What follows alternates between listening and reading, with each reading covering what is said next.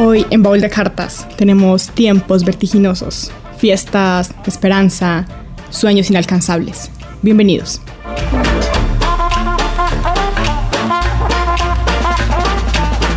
Las cartas son una excusa para contar cualquier historia. La novela que tendremos hoy es una carta de su narrador. Hoy tenemos El Gran Gatsby, que es la gran novela americana, el símbolo de los 20, la época del jazz, una época de cambios rápidos y muchas fiestas.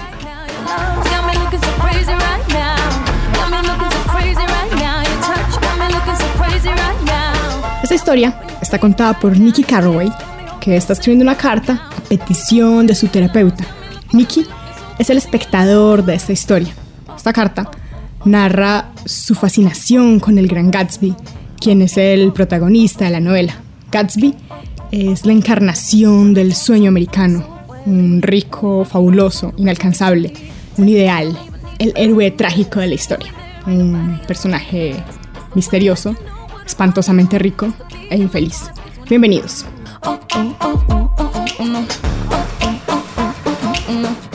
Estamos en el primer momento de la de jazz, en los felices y cinematográficos años 20, en Nueva York, tiempo de diversión y emoción, orquestas y tiroteos.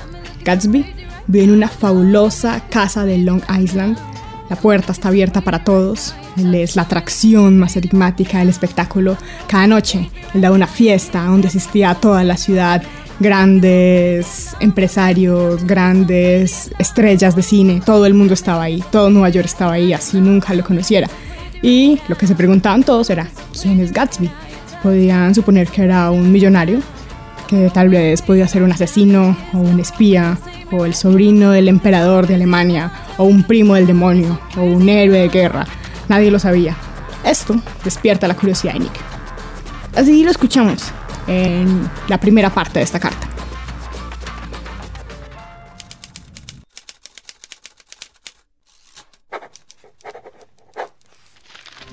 En mis años más jóvenes y vulnerables, mi padre me dio un consejo. Siempre trata de ver lo mejor en las personas, me decía. Como consecuencia, me inclino a reservarme todos los prejuicios. Pero hasta yo tengo límites. En esas fechas, todos bebíamos demasiado.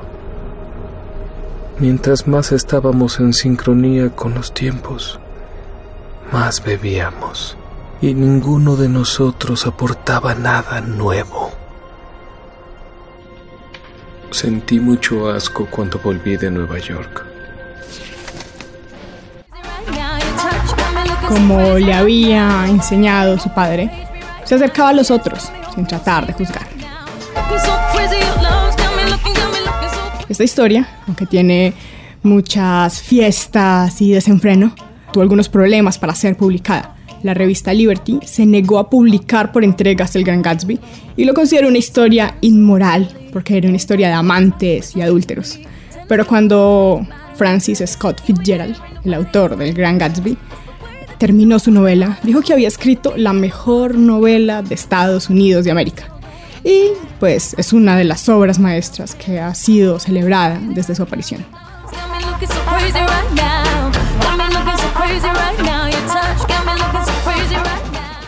La música que estamos escuchando hoy hace parte de la banda sonora de la adaptación al cine en el 2003 de El Gran Gatsby. Y a pesar de ser la época del jazz, su compositor eligió para ambientar esta historia otro tipo de música, Así que invitó a músicos como Bill Jones, como Lana del Rey, como Flores and the Machine, como Sia y otros, digamos, más cercanos al pop o al rap para hacernos sentir la fiesta, lo frenético que se vivía en aquellos días.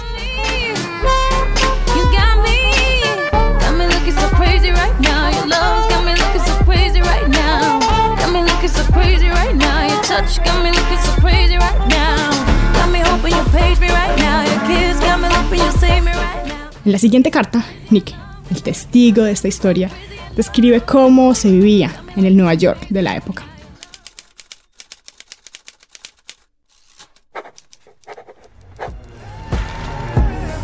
on the mausoleum floor. Blood stains the Coliseum doors. Lies on the lips of a priest. Rolling in the Rolls Royce. Las acciones se cotizaban por los cielos. Wall Street retumbaba con un estable rugido dorado. Las fiestas eran más grandes, los espectáculos más atrevidos, los edificios más altos. La moral más relajada y la prohibición del alcohol hacía lo contrario. Bajaba el precio del licor.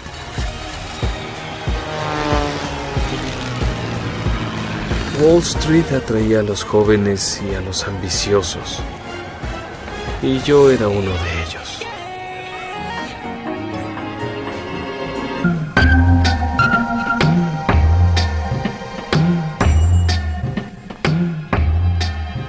Estamos en Bowl de Cartas, hoy hablando de la novela de Scott Fitzgerald, El Gran Gatsby.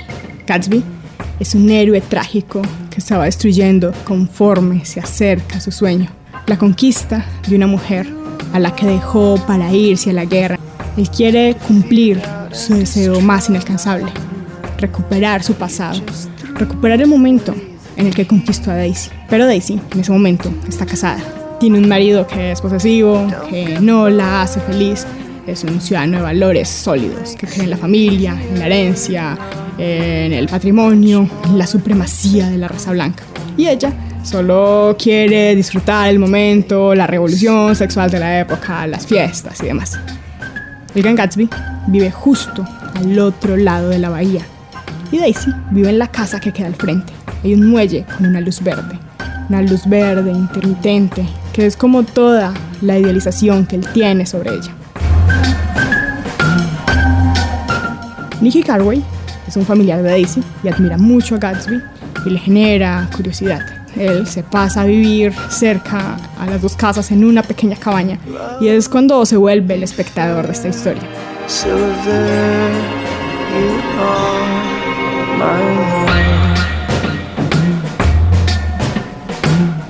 Estábamos en Bowl de Cartas, hablando de el gran Gatsby, que nadie sabe cómo se hizo rico. Hay un momento en especial en la novela cuando se habla de todo lo fabuloso que es Nueva York, de todo lo fabuloso que son las fiestas, la música en vivo, las frutas frescas, las chimeneas, pero hay también un lugar en Nueva York del que se habla, que es el Valle de Cenizas. Es el lugar donde se trata de poner en evidencia la mentira que supone el sueño americano. Es allí donde trabajan personas desoladas, casi esclavizadas, para poder construir esa Nueva York que conocemos.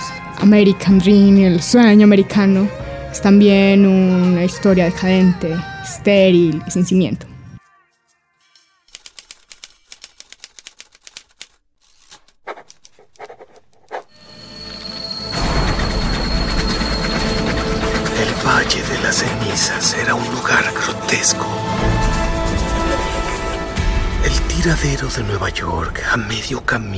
Entre West Egg y la ciudad, donde el carbón quemado que movía la floreciente ciudad dorada era descartado por hombres que se movían invisibles y desmoronándose entre ese aire polvoriento. Esa granja fantástica siempre era vigilada por el doctor DJ Eckelberg, un oculista olvidado cuyos ojos flotaban por sobre todo, como los ojos de Dios. En ese valle de cenizas aparece un cartel gigante con una publicidad de un optometrista. Son unos enormes ojos azules. El resto de la pancarta se ha borrado. Solo quedan el par de ojos. Y es importante porque está representando los ojos de Dios. Esos ojos están juzgando a todos los personajes de la historia. Ese valle de cenizas también está mencionado en la carta.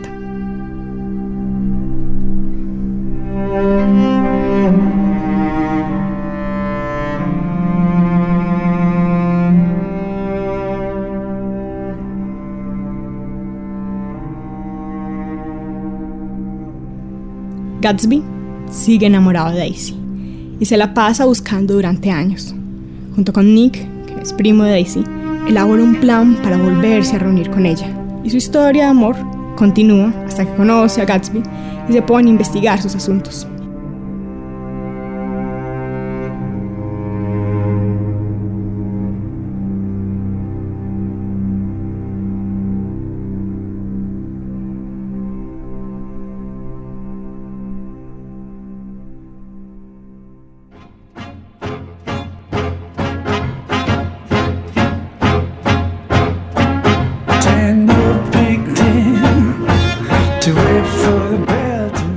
Recordemos que estamos en la época dorada. Es la revolución femenina de la época, son las flapper, que son este estilo de vestidos cortos, peinados cortos, bailes y jazz. movimiento flapper, icono de moda, icono sexual. El, personaje de Daisy está inspirado en Zelda Fitzgerald, la esposa de Scott Fitzgerald, el autor de esta historia, y la representa como es flapper faldas cortas, peinados cortos. Y mujeres que se iban a tomar, a bailar, a fumar, se iban de fiestas. Una época dorada americana que fue un boom de la industria. Una literatura también fue muy importante. Y Nueva York se convierte en ese momento en el icono de lo que es ahora. Y Gatsby, ambientado en ese momento, prepara fiestas espectaculares a las que puede asistir toda la ciudad con la esperanza de que Daisy algún día asistiera a sus fiestas. Y así son las fiestas. Escuchemos.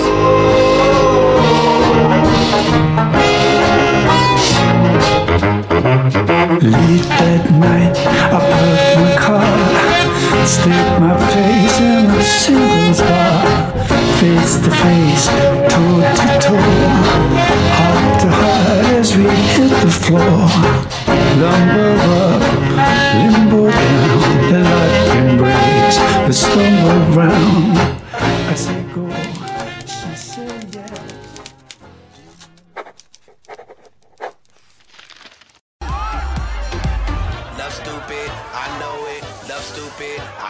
Una caravana de editores, casanovas millonarios y sus enfermeras rubias herederas comparando sus herencias en la playa de Gatsby. Mi jefe, Walter Chase, perdiendo dinero en las mesas de ruleta, columnistas de chismes junto a gangsters y gobernadores intercambiando números de teléfono, estrellas de cine, de Broadway directores, de la moral protectores, de la escuela desertores, e Ewan Clip Springer, dudoso descendiente de Beethoven.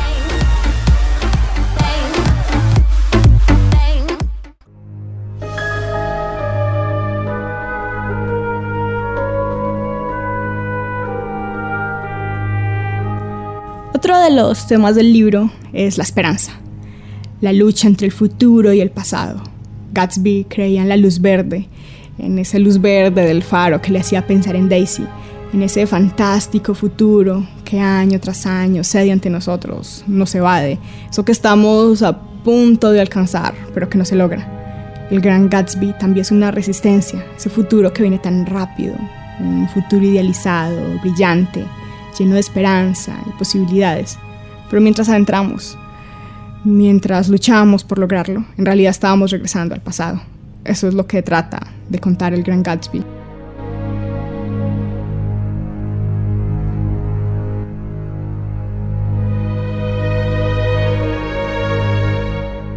Él está tratando de recuperar un amor, pero un amor que hace referencia a su pasado.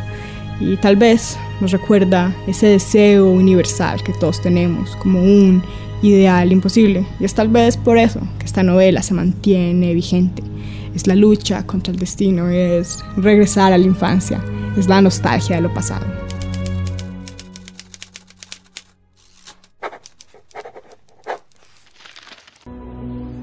Tal vez se le llegó a ocurrir a Gatsby que el colosal significado de esa luz se había perdido para siempre. Ahora volvía a ser solo una luz verde en un muelle y su colección de objetos encantados se había reducido a uno. Si tan solo le hubiera bastado a Gatsby el abrazar a Daisy, pero tenía una grandiosa visión de su vida y el papel de Daisy en ella. No fue hasta el final de ese verano, en la última noche que vi a Gatsby, que me habló de la vida que había soñado para sí mismo desde que era niño. Cuando Gatsby se acerca a Daisy, empieza un amorío a escondidas de su esposo. Daisy, en una de estas aventuras, accidentalmente mata a una persona con el auto de Gatsby. Gatsby toma toda la culpa para salvarla y ella lo abandona en el peor momento.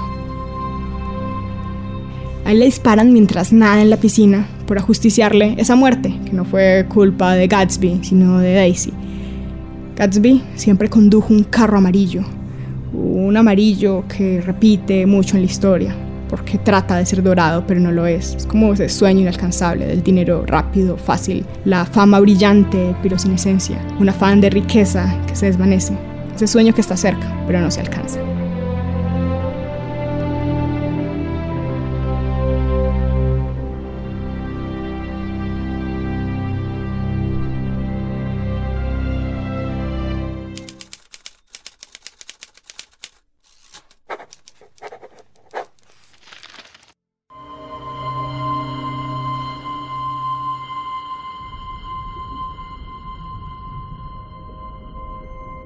Recuerdo el resto de ese día como un desfile infinito de policías, fotógrafos y reporteros de tabloides. Los encabezados fueron de pesadilla. Culparon de todo a Gatsby, de la aventura con Myrtle, de arrollarla, de todo. Y yo no pude decir nada, fuera del único e innegable hecho de que nada era cierto. Llamé Escribí, imploré, pero ni uno solo de los animados cientos que habían disfrutado de su hospitalidad asistió al funeral. Y de Daisy, ni siquiera una flor. Yo era todo lo que él tenía, el único al que le interesaba. Después de la muerte de Gatsby, Nueva York era un fantasma para mí. Esa ciudad.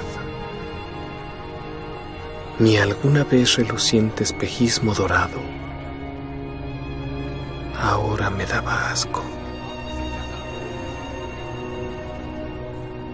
En mi última noche en Nueva York, regresé a esa enorme casa incoherente una vez más. Los socios de Wolfsheim la habían dejado vacía.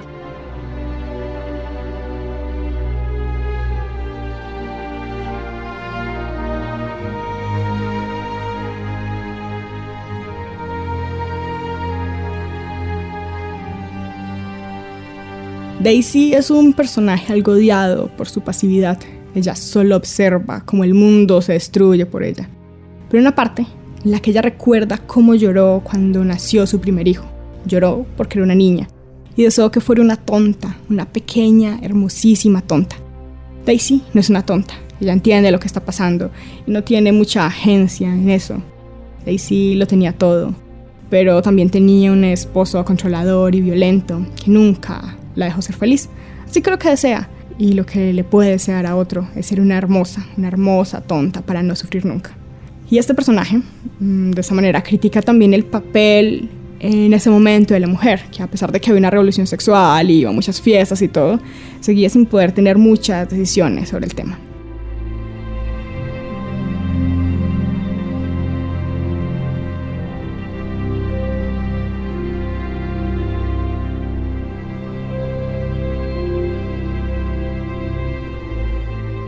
Estamos llegando al final de Baúl de Cartas nos quedamos con un poco de una de las grandes novelas americanas, la historia entre la nostalgia, la esperanza y esos sueños inalcanzables.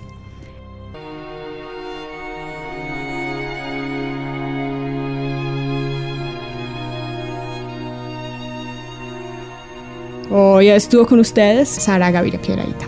Nos escuchamos pronto.